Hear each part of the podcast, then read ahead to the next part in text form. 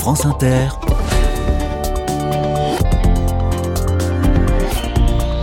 Dorothée Barba. Bonjour à toutes, bonjour à tous. Ravi de vous retrouver pour un nouvel épisode des carnets de campagne en Saône-et-Loire, département bourguignon. Le jeu des 1000 euros depuis lundi a posé ses valises à Cluny. Cluny qui se targue d'être la plus petite ville universitaire de France, 5000 habitants et une école des arts et métiers.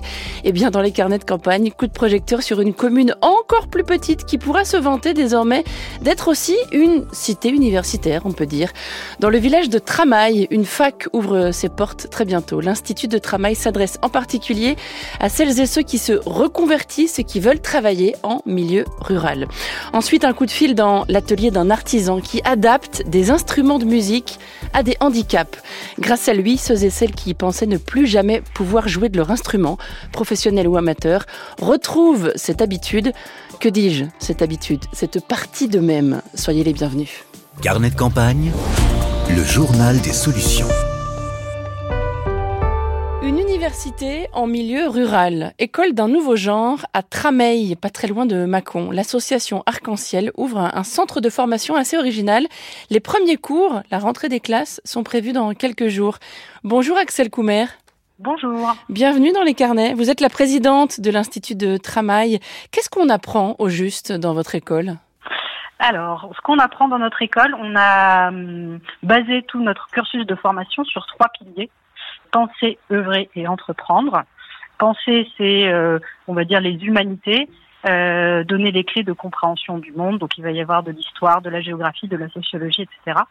Œuvrer, c'est apprendre un métier manuel. En l'occurrence, à l'Institut de Travail, pour le moment, on a choisi euh, des, métiers du bâtiment. Donc, on a un, atelier de métallerie, un atelier de menuiserie, et puis un terrain pour faire du maraîchage. Et puis, entreprendre, c'est euh, toutes les, techniques et les compétences nécessaires pour euh, monter un projet, monter une entreprise, gérer une entreprise. Euh, nos formations s'articulent autour de ces trois pôles avec un un fil rouge, un fil conducteur qui est euh, la ruralité. Donc les humanités euh, vont avoir un, regard particulier sur le, le, monde rural. Les professeurs, les intervenants qu'on a choisis euh, sont spécialistes dans leur domaine et ont quelque chose à dire qui nous semble intéressant, pertinent sur la ruralité. Et idem, les métiers, les projets mis en place vont tous s'axer euh, autour du, du travail euh, en milieu rural. Mmh. Combien de personnes dans la toute première promo, celle qui va commencer les cours là le 2 octobre? Alors on a deux formations qui commencent le 2 octobre. On en a une un peu plus courte de 10 semaines qui va accueillir environ 5 étudiants pour le moment et une un petit peu plus longue qui va durer une année scolaire, donc euh, 8-9 mois, et qui va accueillir une dizaine de personnes. Mmh. Donc on commence une première année un peu petit, où les choses se mettent en place, il reste quelques places mais plus beaucoup.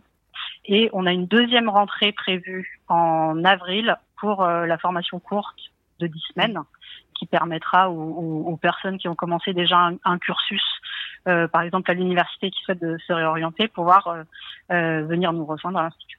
Vous parliez euh, du fil rouge de la ruralité à l'instant, Axel Coumer. L'économie sociale et solidaire serait un, autre fil rouge?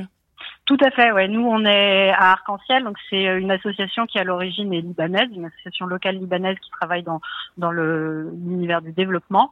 On a créé avec des collègues à moi il y a ça pas mal d'années une branche à Lyon et on s'est rapidement axé vers la, formation au métier du développement durable, de l'international et euh, de l'entrepreneuriat social. Et du coup, c'est des formations voilà qui essayent de à la fois donner des techniques, des, des compétences concrètes dans la gestion de projet, avec toujours euh, cette idée qu'on peut avoir une activité génératrice de revenus tout en se mettant au service du bien commun. La philosophie de l'Institut de Trameil, c'est aussi l'alliance entre le savoir académique et l'apprentissage d'un métier manuel et concret. C'est le principe de l'éducation populaire, hein. apprendre en faisant. Tout à fait. C'est quelque chose qu'on met en place depuis le début. Très concrètement, tous nos enseignements tournent autour de la, la, la création et la mise en œuvre d'un projet. Donc les étudiants vont être les acteurs de leur formation. Ils vont eux-mêmes choisir un projet et le mettre en place petit à petit. L'idée, c'est que on a beaucoup de liens avec euh, l'écosystème local.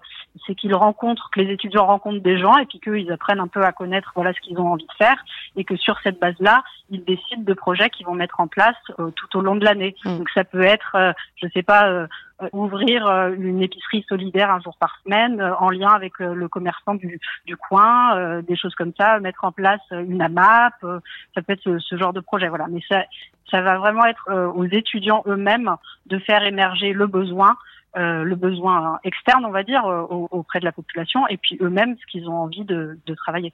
Quel est le profil de vos étudiantes et étudiants? D'où viennent-ils? On a, il y a principalement deux cibles, on va dire, qui se rejoignent sur certains aspects. Il y a la première cible qui est les gens en reconversion, donc qui ont déjà eu une petite ou grande d'ailleurs euh, expérience professionnelle et qui, pour diverses raisons, n'en étaient pas satisfaits, qui souhaitent se réorienter, euh, souvent vers quelque chose de plus concret par exemple, on a là cette année quelqu'un euh, consultant en, com. On a aussi des toujours en reconversion des gens qui étaient par exemple vendeurs en boulangerie ou en chocolaterie et qui souhaitent étoffer un peu leur profil peut-être plus sur l'aspect entrepreneurial pour passer de ce statut de, de vendeur, euh, disons de, de salarié, à être plus porteur de projet. Donc ça c'est la première cible et la deuxième cible ça va être euh, des jeunes qui euh, ont le bac, qui se sont lancés dans des études, peut-être qui ont euh, eu un peu de mal à choisir, en tout cas qui se rendent compte au bout d'un an ou plus que c'est pas la voie euh, qu'ils espéraient et qui cherchent une formation qui correspondra un peu plus à, leur, euh, à leurs envies. Votre cursus est-il payant? Tout à fait. On relève de l'économie privée. On n'est pas une, un, un, institut public, donc c'est payant avec des tarifs indexés sur les revenus du, du foyer. Est-ce que vous diriez que l'Institut de Tramail porte une nouvelle vision de l'éducation? C'est pas rien quand même de, de, mettre une fac dans une commune de 1000 habitants. Hein oui, J'espère, sans vouloir être euh, prétentieuse, qu'on on porte une nouvelle vision. Après, c'est pas nous qui la créons, c'est quelque chose euh, qu'on a constaté avec nos, nos années d'expérience en formation. Euh, c'est un, un, peu un, un, double constat, on va dire, un constat sur la formation et un constat sur la ruralité. Le constat sur la formation, c'est que euh, les gens sont en recherche de sens c'est que cette euh, forte euh, dissociation qui est faite, surtout en France, entre le manuel et l'intellectuel est, un peu à bout de souffle. Et puis le constat sur la ruralité, c'est que le, monde rural est un peu pris en étau entre deux visions fantasmé de ce qu'est la ruralité, avec d'un côté l'image idyllique euh, de la France de nos grands-parents, euh, euh, le béret, la baguette et le tracteur mignon au milieu des fleurs, d'un côté, de l'autre côté une image hyper négative véhiculée par par certaines personnes avec euh, des agriculteurs qui mettent du glyphosate partout et qui roulent en diesel sans se soucier des conséquences. Et c'est cette double image qui nous chagrine parce qu'on la trouve euh, erronée. Et ce qu'on constate, c'est que les problématiques euh, sociales et sociétales, économiques, etc., qu'on voit en France et dans le monde d'ailleurs, eh bien, il y a certaines solutions qui sont trouvées, qui sont testées, qui sont mises en place dans les milieux ruraux, qui sont hyper riches et dont on parle jamais. Et donc, notre parti pris, c'était aussi bah, d'aller sur euh, sur ces lieux-là où il y avait déjà des innovations et qui parlent en plus à ces jeunes euh, auxquels on s'adresse. L'Institut de Tramail, c'est donc à Tramail, en Saône-et-Loire. Merci beaucoup, Axel Coumer, et bonne rentrée à vous. Merci beaucoup, bonne journée. Au revoir. France Inter, carnet de campagne. Poussons à présent la porte de l'atelier de lutte, lutte comme la note de musique. Dans cet atelier à Martigny-le-Comte, entre Mâcon et Le Creusot, travaille un, artisan clétier. Et moi qui aime tant apprendre de nouveaux mots, je suis enchantée de découvrir celui-ci. Bonjour Gaël Decure. Oui, bonjour. Alors, un clétier, dites-moi, quelle est la différence entre un luthier et un clétier? Euh, alors il y a une large différence. bon, je travaille euh, de manière globale dans la facture instrumentale. Mm-hmm plus spécialisé du coup dans les instruments à vent. Et vous avez la première distinction ici, déjà entre euh, la, la, facture et la lutherie. Ce qu'on nomme par lutherie habituellement, c'est plus ce qui concerne le, le quatuor, donc le violon, violoncelle, ou euh, la fabrication des guitares. Ensuite, euh, ce qui concerne les instruments à vent, le, le clétage, c'est une partie d'un instrument à vent. Donc c'est vraiment le, la partie mécanique de l'instrument. Pour, euh, disons, expliquer de manière un peu basique, un instrument à vent, c'est un tuyau dans lequel on a fait des trous pour faire euh, différentes notes, sur lequel on a besoin d'adapter une mécanique pour pouvoir faire plus de notes que nous n'avons de doigts. voilà, tout simplement. Voilà, donc le clétier s'appelle ainsi parce qu'il fabrique les, les clés d'instruments, les petits machins qui bouchent les trous, hein, pour le dire de façon triviale. Oui, pour résumer, voilà.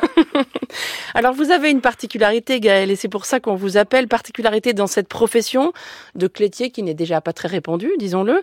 Vous adaptez les instruments de musique pour les personnes qui ne peuvent plus jouer, et notamment à cause d'un handicap. Comment procédez-vous euh, concrètement?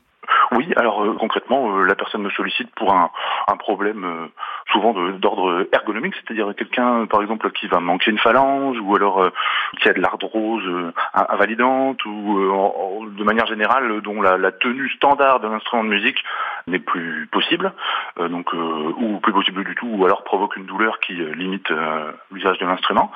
Et à partir de là, bah, je vais créer une extension sur ce fameux clétage pour euh, atteindre de nouveau le doigt s'il a été raccourci ou euh, voilà ou pour faciliter la tenue et alléger la tenue de l'instrument et rendre de nouveau possible du coup l'usage par le musicien. Il faut que ça sonne bien aussi accessoirement. Euh, que ça sonne bien, oui. Alors après, il y a quand même une, une distinction entre le, côté acoustique et le côté mécanique. Si je ne modifie pas du coup les trous, il n'y a pas de, de raison que l'acoustique évolue. Souvent, les gens pensaient qu'ils ne pourraient plus jamais jouer, j'imagine. Quelles sont leurs réactions? Euh, oui, bah c'est un peu la partie la plus riche euh, dans cet échange, c'est que euh, effectivement, on confie souvent son instrument pour de l'entretien ou de la réparation un petit peu standard dû à l'usure et à l'usage qu'on en a quotidiennement. Mais quand il y a des problématiques un petit peu plus, disons, critiques, c'est pas forcément naturel et effectivement, les gens sont parfois même dubitatifs quand ils me l'amènent, ne pensent pas que que mon opération sur l'instrument va changer quoi que ce soit, mm. et donc sont d'autant plus surpris quand ils peuvent reprendre un usage, disons, euh, comme avant en fait, euh, de leur instrument. Mm. Vous jouez du, du, saxophone à titre personnel, donc, Vous, donc vous mesurez ce que c'est hein, pour un instrumentiste de, de devoir renoncer à, à l'exercice. Euh, oui, oui, bah, une pratique amateur, mais effectivement, c'est une portion bah, c'est une, portion d'un être. la, la, musique, euh, voilà, euh, pour ceux qui en jouent, euh, c'est un peu crucial. Et puis c'est comme n'importe, enfin, j'allais dire, c'est comme n'importe quelle pratique. Si du jour au lendemain, vous avez, voilà, si c'est à la suite d'un accident, c'est encore, disons, la, la, rupture est d'autant plus franche. Mais vous êtes obligé de changer votre, votre mode de vie un petit peu. Donc, donc oui, de réussir à redonner goût aux gens qui pensaient ne plus pouvoir pratiquer leur instrument, ça c'est c'est la frise sur le gâteau. Vous êtes également euh, prof, hein, formateur à l'ITEM, l'école des facteurs d'instruments qui est au Mans.